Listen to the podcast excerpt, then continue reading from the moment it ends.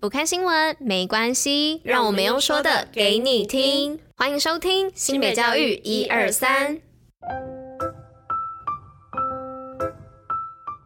Hello，大家吃饭了吗？我是珍珍，大家午安。今天呢是二月二十号，礼拜一，新北教育一二三的第两百一十六集，同时也是第三季的第二十七集哦。那大家有没有想说，哎，今天怎么只有珍珍一个人开场？是的，跟大家报告，我们拉拉确诊了，所以呢，这周的开场会都是由我一个人。但拉拉呢，还是会录制那个小尝试的部分在最后，所以接下来的活动跟新闻就交给我喽。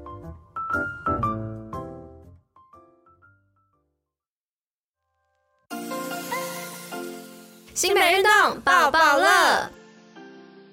那今天的运动爆爆乐要来报什么呢？是要来报 HBL 联赛，新北四所高中决战台北小巨蛋。那最精彩的 HBL 总决赛呢，即将在台北小巨蛋登场。那恭喜男子组能仁家商南山高中，女子组淡水商工南山高中晋级四强。那比赛队伍呢，男女就总共有八队，我们新北市就占了一半，值得喝彩。那欢迎大家在三月十一号及十二号周末的时候呢，一起去台北小巨蛋看场穿热血的 HBL 联赛，感受现场热血沸腾的气氛，替新北最强中学生加油打气。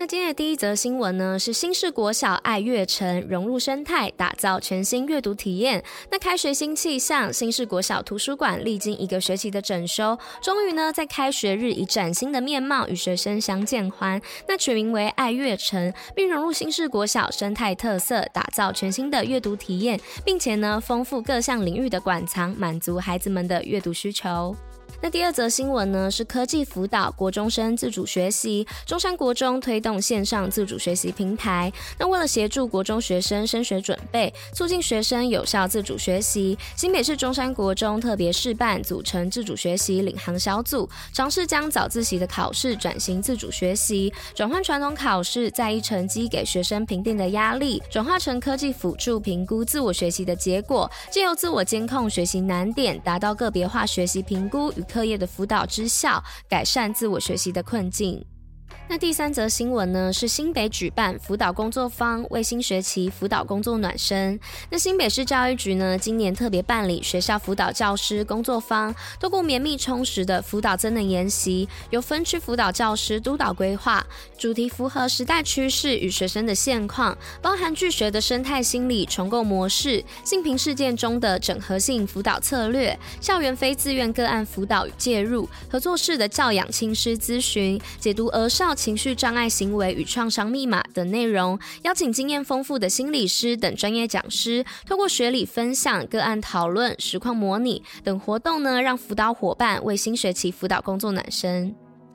那再来呢，是今天的最后一则新闻，是新北 AI 小创客结业自信秀作品。那新北市推广国小至高中程式教育，配合三语教学，带领孩子学习 AI 智能科技。教育局与社会团体合作举办 AI 小创客课程。十六日呢，在板桥大观国中举行成果发表会，十四所学校师生展示结合 AI 程式设计与学校特色的作品，相互交流观摩成果，透过专题引导孩子将科技与艺术融入生活情境中，用创意解决问题，为新北市培育更多 AI 人才。